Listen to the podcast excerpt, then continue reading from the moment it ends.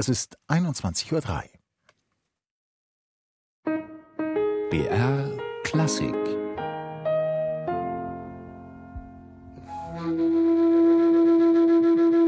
Kontrapunkt Dialog der Kulturen Eine Koproduktion von BR Klassik mit dem Goethe-Institut München und der Neuen Musikzeitung. Live aus dem Goethe-Forum München, Kontrapunkt 37. Quo Vadis Hungaria? Ungarn unter Spannung.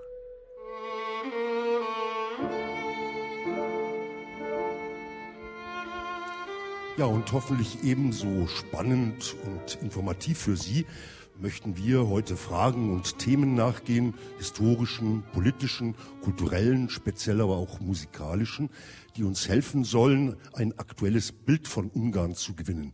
Unterstützt hat uns hierbei das Goethe-Institut in Budapest. In der jüngeren Geschichte ist Ungarn für uns fest verankert als das Land, das uns mit der Öffnung seiner Grenzen den Weg zur deutschen Einheit brachte. Das paneuropäische Picknick in Sopron, eine Friedensdemonstration nahe der österreichischen Grenze am 19. August 1989, war einer der Katalysatoren für den Fall des Eisernen Vorhangs. Hunderte DDR-Bürger nutzten die Gunst der Stunde, um in den Westen zu fliehen, und die Bilder der Massenflucht gingen um die Welt. Die Einsamkeit und die Angst um den langsamen Tod dieser kleinen Nation ist ein bestimmender Faktor in der ungarischen Geschichte. Dazu kommt die Sprache. Sie gehört zur uralischen Sprachfamilie und ist am ehesten noch mit dem Finnischen verwandt, so mit umringt von Nachbarn, die sie nicht verstehen, meinen manche, sie seien das allereinsamste Volk der Welt. Auf der anderen Seite sind die Ungarn bekannt für ihre genialen Leistungen in Wissenschaft, Kunst, Musik und Literatur. Es gibt kaum eine andere Nation mit so vielen Nobelpreisträgern pro Kopf der Bevölkerung wie Ungarn. Aber hören wir zunächst einen kurzen Beitrag unserer BR-Korrespondentin Harriet Ferenczi zur aktuellen politischen und kulturellen Situation in Ungarn. Mit dem Fahrrad rollt Benze Fliegauf vor das Café Bambi in der Budapester Innenstadt. Hier ist der 37-jährige Regisseur nicht unbekannt. Die Bedienung serviert gleich ein Glas Milch. Am Nachbartisch tuscheln zwei Frauen über den gut aussehenden Typ, der gerade Preise für seinen neuesten Film gewann. Fliegauf erhielt bei der Berlinale den großen Preis der Jury und den Silbernen Bären für seinen Film Chok Aseel, nur der Wind. Der Film schildert, auf Tatsachen beruhend, das Leben einer Roma-Familie, die von Rechtsradikalen ermordet wird. Lob in Berlin und Kritik in Budapest seitens der rechtskonservativen Regierung. Denn der Fliegauffilm hätte dem Image Ungarns geschadet. Auf Flugblättern wurde der Film als Fiktion bezeichnet. Benze Fliegauf. Wenn mein Film nicht authentisch wäre, dann würde er der Sache mehr schaden als ihr nützen. Und ich freue mich, dass aus dem bisherigen Echo hervorgeht, dass der Film wenigstens zum Nachdenken anregt.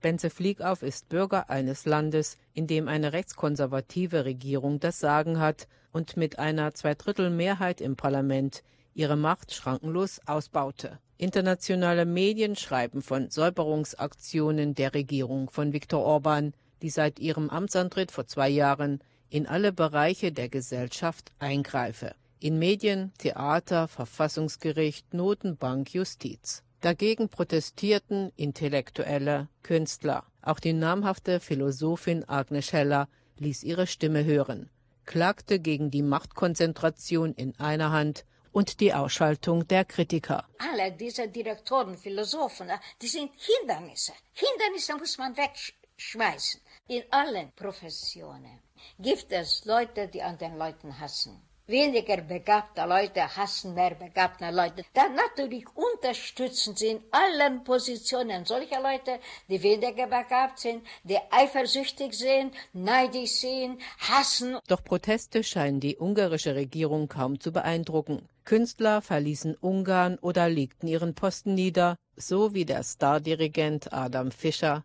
in der Budapester Staatsoper. Kommen alle vier Jahre Neuwahlen und da kommen wieder immer wieder neue Leute an die Macht und wenn diese neuen Leute an der Macht denken, immer wieder alles von vorne anfangen zu müssen. Sie tauschen die Leute aus. Und ich habe das Gefühl, wir haben gesät und wir konnten nicht mehr ernten. Nach dem triumphalen Wahlsieg der Fidesz-Partei vor zwei Jahren rückte Ungarn immer mehr in das Zentrum internationaler Kritik. Gesetze wurden ohne Rücksicht auf Einwände durch das Parlament gepeitscht, die laut Brüssel europäischen Normen widersprechen. Peter Juhas von der Gesellschaft für Freiheitsrechte macht sich Sorgen um sein Land. Wir hoffen doch, dass wir unseren Platz in der EU behalten. Wir hoffen, dass die EU das auch so sieht, sich für die Ungarn einsetzt, die ja mit großer Mehrheit für den Beitritt des Landes zur Union stimmten.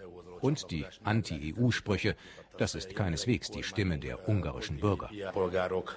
Widerstand formiert sich im Internet, Protestbewegungen erstarken, wie die Facebook-Gruppe Mila oder eine Million für die Pressefreiheit.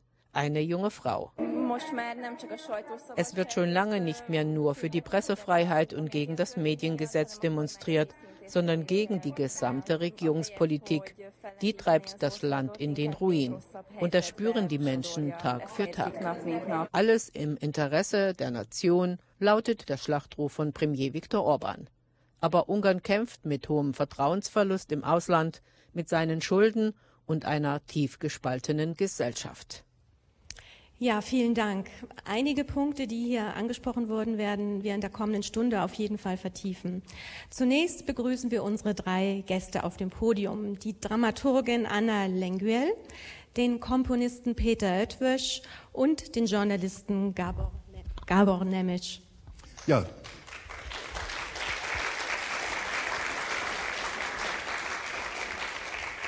Ja, die Dame in unserer Mitte, Anna Lenguel, ist Dramaturgin, Produzentin und Gründerin der Theaternetzwerke Panodrama.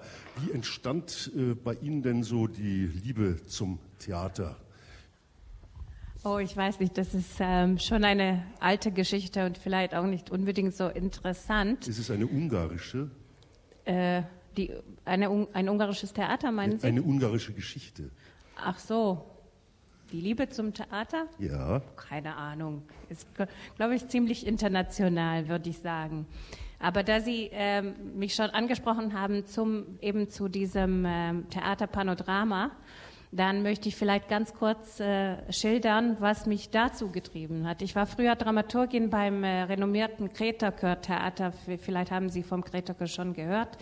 Und als der künstlerische ähm, Leiter dieses Ensemble aufgelöst hat, dann äh, war es mir ganz klar, dass ich äh, irgendwas selbst machen möchte. Und es hat mich unheimlich gestört, wie in einem Land, wo vor der Wende Theater das äh, äh, mit absolut äh, wichtigste ähm, Forum des öffentlichen Lebens war. Und das war das, äh, vor der Wende war es so, dass äh, auch wenn klassische Stücke inszeniert wurden, dann ähm, ging es eigentlich darum, was, was wir da gerade erlebt haben. Also in einer Diktatur haben wir gelebt und die Kritik war so sozusagen unter den Zeilen zu verstehen. Also da gab es immer so ein Winken von der Seite der Bühne zum Publikum. Und jeder wusste genau, worum es eigentlich ging, ohne es direkt ausgesprochen zu haben. Weil das haben die Zensoren noch so halbwegs erlaubt, besonders natürlich eher später in den 70ern und 80ern. Und äh, es hat mich unendlich gewundert, dass äh, seit der Wende und als es dann allmählich immer schlimmer wurde und als dann die äh, Losungen und die Sprüche der 30er wirklich erschienen in äh, manchen äh, Zeitungen täglich oder in Graffitis oder auf der Straße oder gar im Parlament. Das waren antisemitische und. Antisemitische, aber noch mehr antizigeunerische, also Zigeuner, die äh, das Sentiment gegen die Zigeuner ist äh, wesentlich äh, verbreiteter als Antisemitismus, wobei der gute alte Antisemitismus ist nach wie vor auch stark anwesend.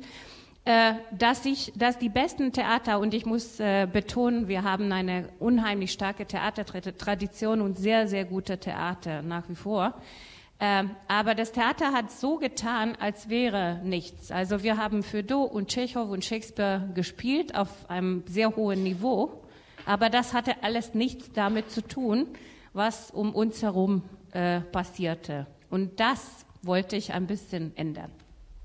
Ja, vielen Dank, Frau Lenguel. Sehr interessant, spannend. kommen wir sicher später noch drauf zu sprechen. Ja, ähm, an meiner Seite begrüße ich ganz herzlich Gabor Nemes. Sie waren früher Journalist und Auslandskorrespondent des öffentlich-rechtlichen ungarischen Rundfunks.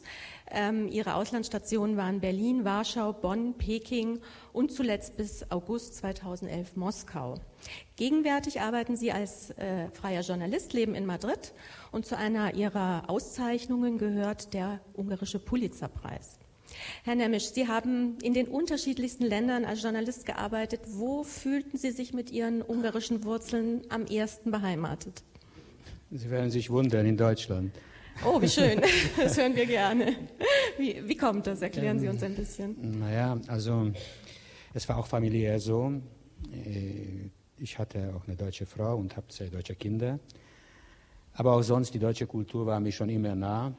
Und ich glaube, dass die ungarische Geschichte und die deutsche Geschichte also ziemlich verflochten sind und ziemlich viele Parallelen gibt, äh, auch negative Parallelen und auch positive. Also ich fand schon äh, faszinierend immer Deutschland, obwohl ich sagen muss, als, als Journalist, als, als professionell, war das Interessanteste China. Mhm, okay. Das ist eine Welt für sich. Ja, das stimmt. Unser dritter Gast ist der international hochpräsente ungarische Komponist und Dirigent Peter Oetwösch. Seine Kompositionen werden weltweit von renommierten Klangkörpern und Opernhäusern aufgeführt. 2011 erhielt er den Goldenen Löwen der Biennale Venedig für sein Lebenswerk. Daneben liegt ihm aber auch die Förderung des Nachwuchses besonders am Herzen. Herr Oetwösch, willkommen bei Kontrapunkt. Dankeschön. Guten Abend. Mit 22 Jahren erhielten Sie ein DAAD-Stipendium für ein Dirigierstudium an der Kölner Musikhochschule. Und davor absolvierten Sie noch einen dreimonatigen Sprachkurs in einem Goethe-Institut, ich glaube in Boppard. In Boppard. Äh, Sprache war von da an immer ein ziemlich wichtiges Thema für Sie. Sie sprechen außer Ungarisch natürlich äh, Deutsch auch noch Französisch äh, fließend und Sie haben gesagt, in jeder Sprache seien Sie ein anderer Mensch. In welcher Haut äh, fühlen Sie sich denn am wohlsten? Ich betrachte mich als ein Weltbürger, der aus der ungarischen Kultur kommt. Das hat mit der Sprache zu tun, sehr viel, nämlich die Muttersprache, was es in diesem Fall äh, Ungarisch war.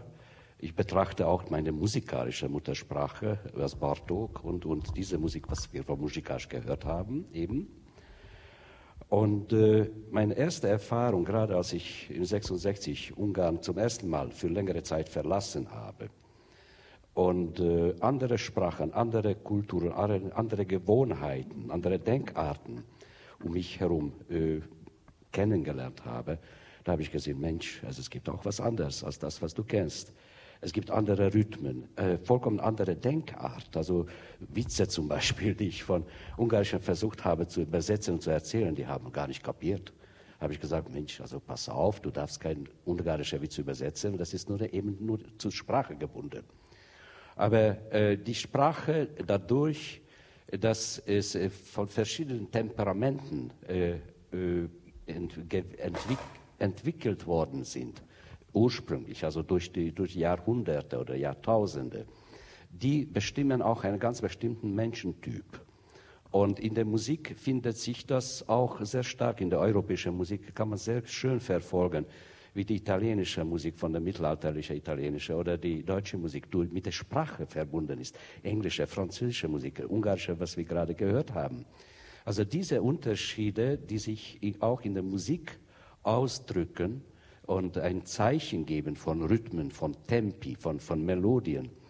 Äh, auf diese wurde ich aufmerksam und seitdem, dass ich wirklich in der Welt lebe als Dirigent und als Komponist, die Möglichkeit habe, offen und frei, frei zu leben, das habe ich eine als Hauptthema von meiner Komposition genommen.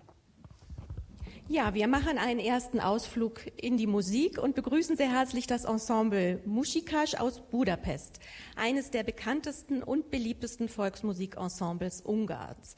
Wir hören das Stück Transdanubien Ugrusch. Ich bitte herzlich um Applaus.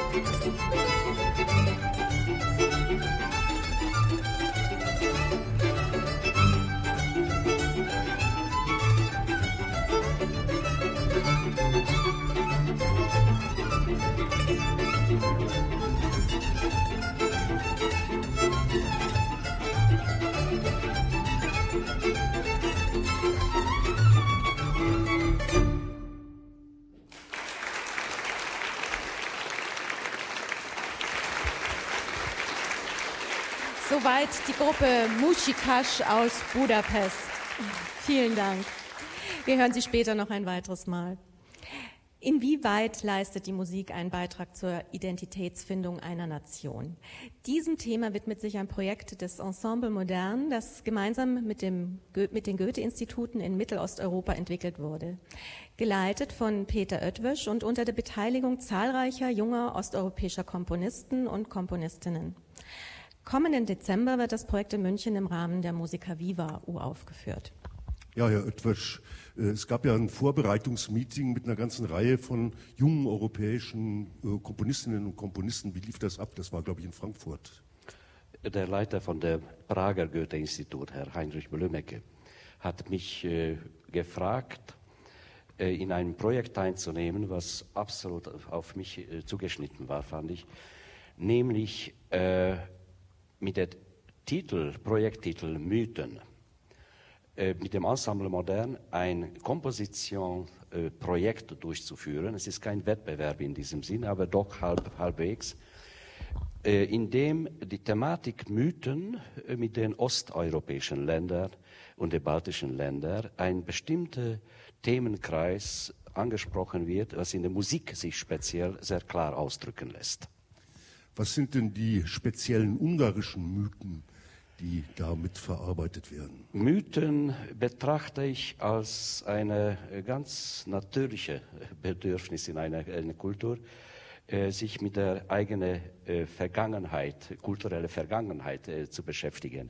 Wir haben ein sehr schönes Beispiel dafür. Es ist äh, nicht nur jetzt äh, fraglich, sondern Anfang der 20. Jahrhundert äh, als äh, Béla Bartók, Godai in der ungarischen äh, Musikgeschichte äh, zum ersten Mal zu der historischen Moment angekommen sind, sich von der äh, österreichischen Monarchie zu trennen. Äh, die haben den Weg nicht nur sie in der Musik, sondern das war die Zeit damals, also auch in der, in der Literatur und auch in der anderen Künste, den Ursprung nachzuforschen und das haben sie in der Volksliteratur, Volksmusik, der Volkskunst gefunden. Und äh, dieser Prozess war damals sehr, sehr wichtig. Bartok, wie Sie vielleicht äh, sehr oft schon gehört haben, hat eine wunderbare Volksliedsammlung äh, Tour gemacht, indem er äh, nicht nur in Ungarn, sondern in den verschiedenen Ländern um Ungarn herum äh, Lieder gesammelt hat, äh, die aufgeschrieben hat und wissenschaftlich äh, geordnet hat. Und seinerzeit ging äh, diese Wurzelsuche darum, die eigene Wurzel zu erkennen und auch den Ursprung. Also wo, woher kommen wir? Das heißt, der, sein Ziel war, äh, alles äh, möglichst zusammenzufassen und von dem großen Kreis zu dem Mittelpunkt zu kommen. Heute sehen wir eine vollkommen andere Tendenz und das ist das Problem. Und das wollen wir in dem Mythenprogramm äh, äh, verarbeiten, nämlich in der jetzigen Bedürfnisse, äh, kulturelle Bedürfnisse geht es darum, sich äh, durch die kulturelle Wurzelbehauptung zu isolieren. Also es geht darum, äh, das zu sagen, dass nur das, was ich bin, woher ich komme, das ist die richtige und alles andere ist falsch. Und diese Isolation, das ist die Katastrophe, was nicht nur für Ungarn spezifisch ist, das haben wir jetzt gesehen. Und deswegen haben wir die verschiedenen Länder gebeten, Komponisten eingeladen, sich über diese Thematik zu äußern. Das Problem mit diesen Mythen ist, außer dieser Isolierungsgefahr noch, dass sehr viele Mythen eigentlich ähm, ja, Ersatz sind für, für irgendwelche Frustration, also für irgendwelche Mangel an Erfolgen. Sind äh, ein Ergebnis der Frustration und diese Mythen sind auch nicht wahr. Also das ist der Unterschied. Bartoks Musik, was er gefunden hat, und Kodai, das war, das war richtig, das war wahr, das, das, das entsprach den Tatsachen. Die Mythen, ich glaube, die kann man nicht erfinden. Also die sind entweder da oder nicht. Aber wenn heute Mythen empfunden werden, nur aus dem Grunde, um, um irgendwelche Glamour, irgendwelche Größe zu vorzugaukeln, das ist höchst gefährlich. Und das ist nicht nur gefährlich wegen dieser Isolierung, sondern auch, weil die ganze, eine ganze Denkweise einer Generation auf Irrwege gehen kann. Und ich, ich habe diesen Eindruck in Ungarn in, in gewissem Maße. Also ich würde nicht nur hier in diesem Vortrag äh, wurde die Politik aufs Korn genommen und, und äh, die negativen Erscheinungen aufgezählt. Aber ich glaube, dahinter steht doch eine, eine Gesellschaft. Und ich habe die Befürchtung, dass diese Gesellschaft, klar, unter Wirkung der Politiker, aber sich in diese Mythenrichtung bewegt, was man auch darunter verstehen, alles, was man darunter verstehen kann. Und das ist, das ist gefährlich. Können Sie uns denn da ein paar praktische, anschauliche Beispiele geben für unsere Hörer, die da jetzt wenig Einblick haben? Welche konkreten ähm, Vorstellungen und Mythen sind es? Um also ich würde zwei, zwei absolut äh, unterschiedliche nehmen. Die eine, die ist, die ist wirklich haarsträubend, aber das ist leider da über die, die mythische Herkunft der Ungarn. Ob das nun aus, von den Skythen kommt und, und, und Jesus der Ungarnkönig und, und alles Mögliche. Also das ist zwar Quatsch, aber dahinter stecken immer äh, Ideen, ja, wir sind die Größten. Das ist eine Art von Mythen. Und dann sind die anderen Mythen, die, die, neue, die, die Mythen der, der neuesten Geschichte, wenn, wenn in Ungarn man Versailles, also die, den Friedensschluss nach dem Ersten Weltkrieg sagt, wo Ungarn äh, zwei Drittel seiner Territorien verloren hat, dann kommen wirklich Mythen äh, ans Licht, äh, die, die, die ganz neu sind, die wieder der Geschichte nicht entsprechen, die aber wirklich wichtig sind und für ganze äh, Bevölkerungsschichten als Wahrheit und, und als, als Leitfaden da sind. Das sind Dinge, äh, die, die man eigentlich äh, in einer Schulklasse erklären könnte, aber man hat es nicht getan. Ja, das finde ich ganz wichtig, äh, dass, äh, dass man Sachen in ähm, der Schulklasse erklärt. Und ich, äh, ich finde auch, dass Bildung, beziehungsweise mangelnde Bildung oder überhaupt das Schulwesen, vielleicht, wenn man ein Problem nennen muss, was das allergrößte ist, das ist heutzutage, glaube ich, das allergrößte Problem in Ungarn. Und vielleicht, ich weiß nicht, ob man das zu den Mythen zählen kann, aber ich glaube, Vorurteile sind auch in, auf eine Art vielleicht Mythen. Und mein Lieblingsthema aus der Bildung äh, sind eben die Zigeuner. Und dazu äh, gibt es auch unendliche Mythen, wie sie so sind, wie sie so anders sind, was sie alles äh, ähm, äh, tun, dass sie klauen, dass sie andererseits musizieren, aber klauen und ich weiß nicht, unendliche Kinder auf die Welt bringen, nur äh, ähm, dadurch mehr Geld vom Staat zu bekommen und so weiter und so fort. Und äh, das ist tatsächlich auch so ein Mythos, wenn man die, ähm, das nur so nennen darf, äh, wo die meisten Nicht-Zigeuner äh, keine Ahnung haben, noch nie in einem solchen Dorf, Dorf äh, gewesen sind oder noch nie wirklich äh, von nächster Nähe wirklich äh, eine Zigeunerfamilie in tiefster Armut äh, erlebt haben. Und ich eigentlich diese Sachen ließen sich äh, glaube ich, relativ äh, schnell klären, äh, wenn man zum Beispiel im Schulprogramm sowas hätte, also gegen die Vorurteile einfach ein Programm wie äh, damals in den USA Ende, ähm, also in den 70ern schon. Herr, Herr Oetwersch, in Ihren Opern spielen Mythen auch oft große Rollen. Ich denke an Tra Tragödie, äh, Tragödie, des Teufels heißt sie oder an äh, Atlantis. Das sind allerdings dann überhöhte äh, Mythen. Die Quelle aber liegt in Ihrem Weltbürgertum oder liegt sie in Ungarn?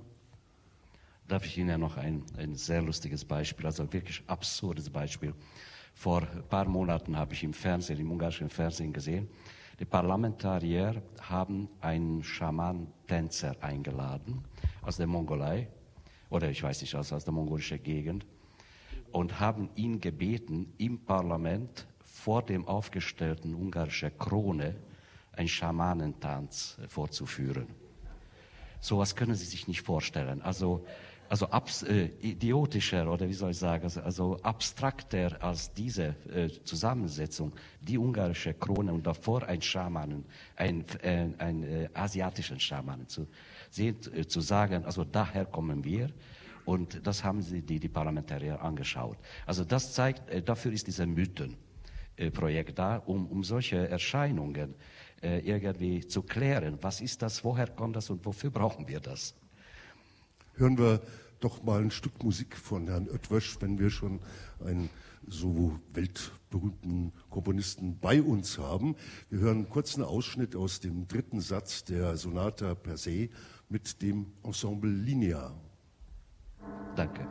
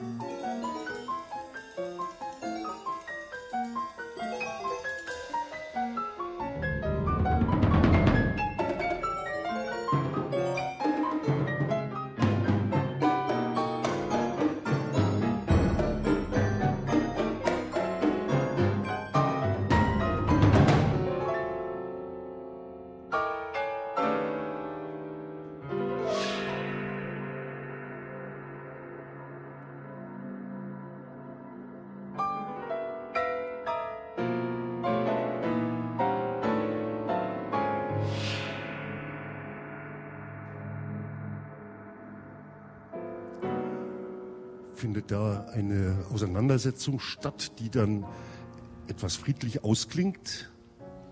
Ich empfinde dieser Satz nur äh, rhythmisch interessant. Also sehr, sehr viel äh, Bewegung ist drin, sehr viel Energie empfinde ich drin. Äh, die Anfangteile, Sie müssen sich so vorstellen, das sind zwei Klaviere und drei Schlagzeuger, die da spielen und noch ein drittes Instrument, der ähm, äh, zwischen die zwei Klaviere steht und ein bisschen Klang Teppich bildet, ein Keyboard heißt, heißt man, äh, nennt man es. Und äh, dieses Stück ist eine Sonate. Ich habe das auf dem Basis von dem Bartok hergekannte äh, Sonatentyp komponiert und das war auch äh, in, äh, in Memoria von, von Bartok komponiert. Der nächste Satz ist zum, heißt zum Beispiel Bartok überquert die Ozeane. Und äh, Bartok überquerte den Ozean während des Zweiten Weltkrieges und ging nach Amerika, ging nach New York und kurz darauf starb. Also in dieser Beziehung war äh, zu verstehen. Äh, was ich noch kurz beantworten möchte, weil Sie vorhin äh, darauf hingesprochen haben, beim äh, Atlantis. Atlantis-Mythen. Äh, Atlantis-Geschichte kennen wir, wir alle. Das ist der, der, das Erdteil, was versunken ist und eine Kultur versunken mit. Ich habe das folgenderweise beschrieben. Äh, Atlantis, äh, ein Kultur, dass ein Kultur verschwindet. Es kann aus verschiedenen Gründen kommen. Es kann eine, eine Katastrophe sein. Es kann aber auch äh, ein Überleben einer Kultur sein. Das heißt, eine Kultur erreicht seinen Höhepunkt, dann geht äh, langsam runter und es, ist, es ermüdet sich und dadurch äh, äh verschwindet. Und diese äh, Kulturwechsel, das finden wir eigentlich in unserer Geschichte sehr regelmäßig. Es ist eine, eine Wellenbewegung, in dem ich dann die letzten Teile immer auf die äh, transsilvanische Kultur bezogen habe, indem ich zeigen wollte, wie heutzutage unsere äh, transsilvanische Kultur äh, langsam verschwindet durch Uninteresse. Und das ist tragisch. Durch Uninter Uninteresse der jungen Generation, der sich damit nicht mehr beschäftigen kann. Sie nennen ein bestimmtes politisches äh, Phänomen in Ungarn, interessanterweise Wende. Ich denke mal, bei uns in der Bundesrepublik ist dieser Begriff anders äh, besetzt. Könnten Sie diesen Begriff mal erklären oder ist er auch ein Mythos? Ich glaube, es wird nicht richtig benutzt. Äh, aber vielleicht ist die Frage nicht an mich gerichtet. Äh, ich glaube, dass das äh, in Ungarn schon mit dem Sprachgebrauch ein Problem hat. Was war denn das? Systemwechsel oder, oder Wechsel, was hat, was hat sich verändert? Und ich glaube, dass äh, das Problem einfach davor, daher kommt, dass bei uns gab weder äh, eine friedliche noch eine irgendwelche Revolution. Aber Und es war eine demokratische Wahl. Es war, äh, zuerst mal war das ein ja, quasi demokratisches äh, Verhandeln und, und eine Vereinbarung zwischen Opposition und äh, Regierung. Und dann, dann glitten wir in diese sogenannte Demokratie, wo man sich aber heute nicht so richtig gut fühlt. Herr Oetwisch. Ich kann die ganze jetzige politische und gesellschaftliche Situation nur im Zusammenhang damit betrachten, wie die geografische Lage des Landes ist. Sie müssen sich so vorstellen, dass Sie wissen alle, äh, wo Ungarn liegt. Also links von uns ist Österreich, rechts von uns ist Ukraine. Wir sind dazwischen mit einer eigenen Kultur, wie Sie in Einführung da äh, geschildert haben.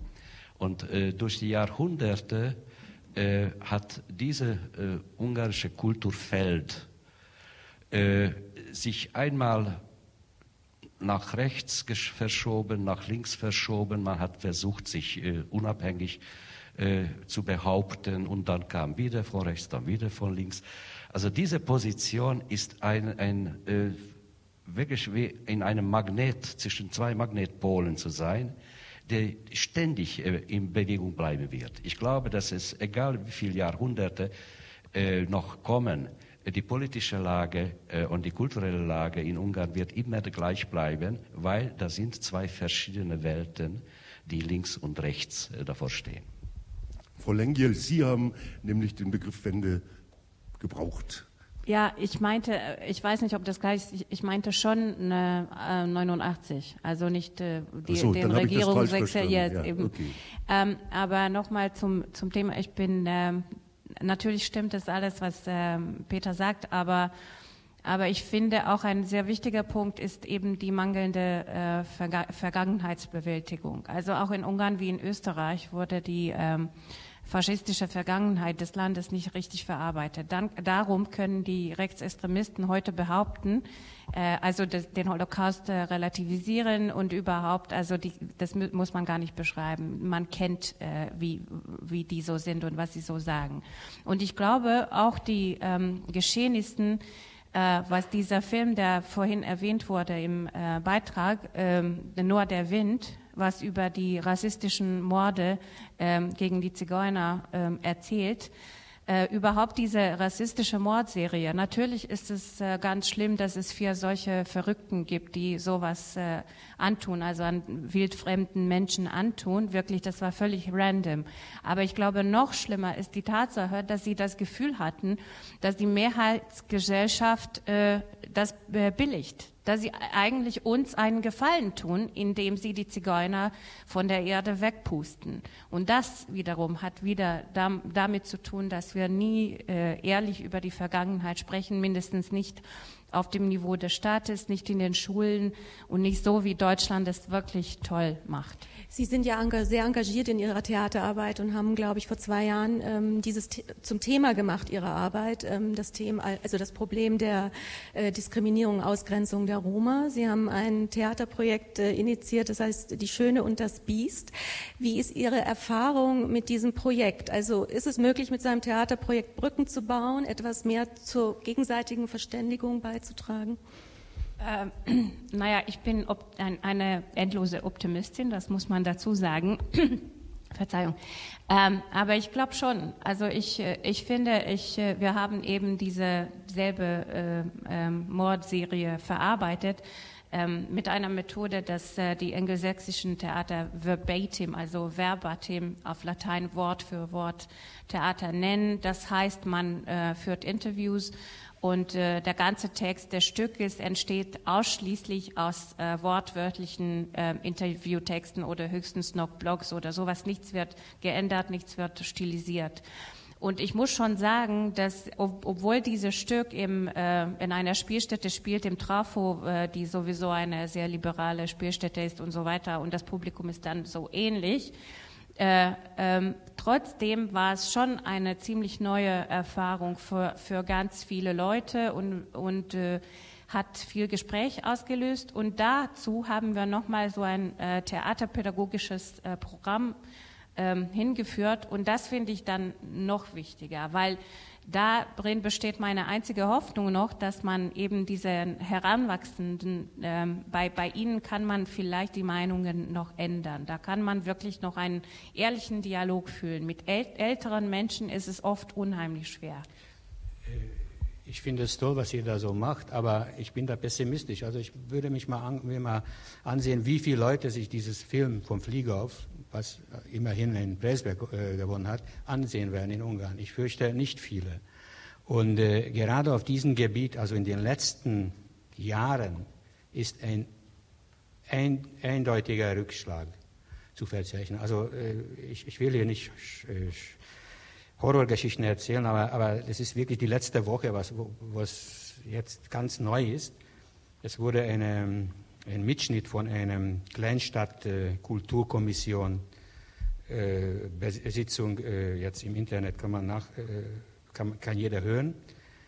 Da wird gesagt, da soll ein, Stift, ein Schauspieler, ein ganz guter und ganz berühmter Schauspieler, in diese Kleinstadt kommen und, und soll Vion-Gedichte rezitieren. Und da sagt einer, nee, das, das geht nicht.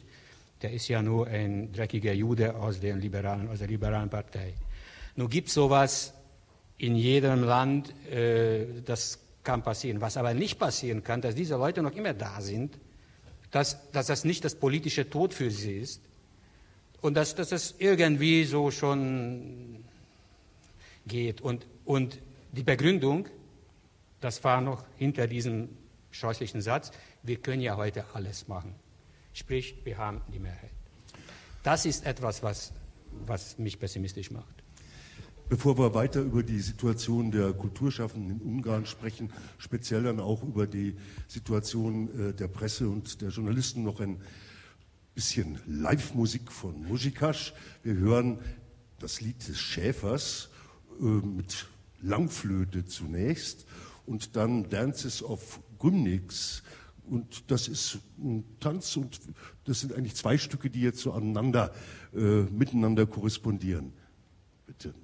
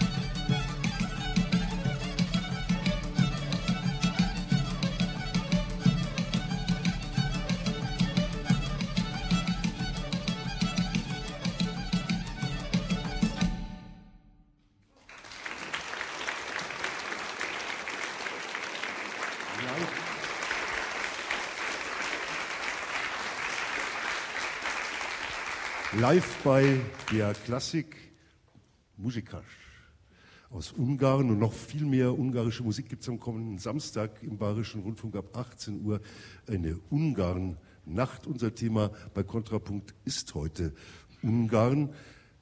Herr Oetwasch oder in die Runde der Pianist Andras Schiff mag angesichts gerade ja auch berichteter antisemitischer Kampagnen in Ungarn nicht mehr auftreten. Adam Fischer legte sein Amt als Chefdirigent der ungarischen Staatsoper nieder und gilt als einer der schärfsten Kritiker des aktuellen ungarischen Ministerpräsidenten Viktor Orban. Sein Bruder blieb in Budapest. Was bewegt die Künstler und gerade auch eben Spitzenkünstler dazu, politisch Stellung zu nehmen? Herr Oetwisch, äh, darf ich kurz äh, starten? Ich betrachte das Schlimmste eigentlich das, was in der Gesellschaft äh, äh, passiert, nämlich seit Jahrzehnten ist eine allgemeine Tendenz, die Zukunft zu verlieren. Es gibt keine mehr. Ich erinnere mich in den 60er Jahren, wo ich aufgewachsen bin, und konnte mir damals vorstellen, was ich machen werde, wie die nächsten Jahrzehnte aussehen würden, wo gehe ich hin, was, was mache ich. Und diese Tendenz war äh, positiv. In den 70er, 80er Jahren war noch eine permanente Neigung oder Interesse im, im Lande, äh, äh, sich mit der Zukunft zu beschäftigen. Gerade gestern habe ich eine Sendung von Gymnasisten gesehen die jetzt äh, die Schule absolviert haben. Und sie wurden gefragt, ja, was ist euer Plan, was, was macht ihr jetzt? Ja, wissen wir nicht. Also wir werden wahrscheinlich nach Skotien gehen, nach England gehen. hier kann man nicht weiter studieren. Selbst wenn wir weiter studieren, haben wir äh, keinen Job, also keine, kein Interesse. Äh, und diese Zukunftslosigkeit, das drückt sich äh, auch in der Kunst etwas stark aus, in dem Form, dass man nicht planen kann. Das ist die größte Schwierigkeit im Moment. Also die Leute, die etwas machen möchten, die können nicht planen, weil sie haben den nächsten Schritt äh, nicht vor der Augen. Man weiß nicht, was morgen passiert. Und äh, selbst wenn Sie irgendwo in offizielle Stellen fragen würden, die können keine Antwort bekommen, weil die wissen auch nicht, was morgen passiert. Also es ist, es ist nicht nur ein ungarisches Phänomen, es ist, es ist im Moment leider eine europäische äh, Krisenphase. Und äh, ich kann das auch dadurch äh, äh, erklären, dass zum Beispiel ich war zehn Jahre lang jetzt in Holland äh, Chefdirigent von der holländischen äh, Rundfunkkammerorchester. Dieses Orchester wird jetzt im Sommer äh, ein, eingestellt. Es, naja, aber jetzt hört man, hört man aus Ungarn, auch, ja. aus Ungarn hört man, dass doch auch zum Beispiel bei Besetzungen massive äh, Einflussnahmen ganz einfach der Regierung in künstlerische Apparate vorgenommen werden. Herr Nemesch, Frau. Also über die Künstler äh, könnte vielleicht noch mehr erzählen, aber was in der, in der Presse und den Medien passiert, das ist schon also ziemlich äh, schlimm. Und zwar deswegen, weil es schon mal besser war. Also wenn, wenn, wenn, wenn die Richtung nicht stimmt, dann, dann ist eben die Hoffnung weg. Und äh, zum Beispiel, ich war schon immer im ungarischen Rundfunk. Ich kann mich erinnern, während dieser Wendezeit, da war die, die, das größte Vertrauensindex von allen äh, gesellschaftlichen und, und politischen und, und sonstigen Kräften hatte der Rundfunk komischerweise äh, nicht etwa Parlament oder, oder äh, Staatspräsident. Heute würde ich das nicht behaupten und behauptet auch keiner mehr. Und äh, leider haben wir jetzt eine äh, Regierung, die sich, die sich alles unter die Nägel reißen will. Äh, auch die Medien, die öffentlich-rechtlichen, was meiner Ansicht nach auch für sie total schwachsinnig ist. Also das, das funktioniert nicht. Das hatten wir schon mal und das hat nicht funktioniert. Und äh, ich glaube, dass, dass äh, die sich dann doch auf, die so, doch aufmucken, das sind eben die Künstler, die irgendwie individuell sich durchschlagen können.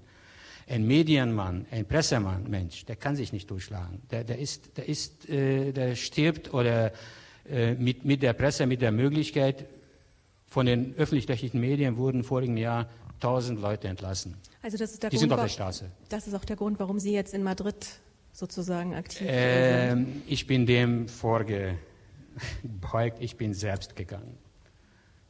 Wie sieht es im Bereich des Theaters aus? Denn da äh, wird ja wohl an Intendanten rumgeschraubt und äh, ich weiß auch nicht, wie es mit äh, den Investitionen in experimentelle Kulturformen ist. Ja, das ist äh, ganz schlimm. Das ist noch schlimmer, als wir äh, gedacht hatten, weil man hat damit gerechnet, dass es, äh, dass diese Regierung eine Art Gegenkultur aufbauen wird, will. Ähm, aber äh, die Tatsache ist, die will, wollen gar keine Kultur. Also die pfeifen auf die Kultur insgesamt. Das ist alles unwichtig, so bis auf ein paar Lieblingsprojekte äh, äh, vielleicht. Ähm, Intendanten werden tatsächlich, Intendantenwahlen werden tatsächlich äh, äh, schwer beeinflusst von der Regierung oder deren Leuten. Äh, zwei kurze Beispiele. Ist äh, mitten in Budapest, im Herzen dieser äh, zwei Millionen Stadt, äh, gibt es jetzt ein Neonazi-Theater.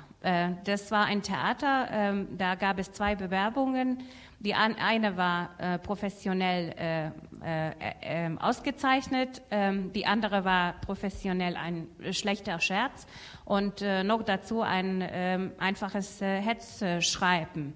Und äh, die haben aufgrund dieses Hetzschreibens zwei Leuten dem Theater das Theater gegeben, ähm, einer von denen war der Gründer der ersten ungarischen Neonazi-Partei und Präsident zu der Zeit auch noch. Äh, ein paar Tage nach der Übernahme ist er dann verstorben. Ähm, äh, das andere Beispiel ist ein positives. Ich möchte vielleicht mal was Positives auch erwähnen und das ist das Nationaltheater, geleitet von einem hervorragenden Schauspieler und äh, Regisseur äh, Robert Alfeldi der schwul ist und im, äh, im ungarischen Parlament äh, von den Rechtsextremisten und oft von den ähm, Regierungsleuten nur als Roberta äh, erwähnt wird. Also das ist das Niveau, mit dem man es zu tun hat. Auf jeden Fall haben sie ihn äh, angegriffen. Es gab rechtsextremistischen Demonstrationen. Sie haben ihn eine Schwuchtel genannt, einen Juden äh, des Nationaltheaters nicht äh, würdig und so weiter.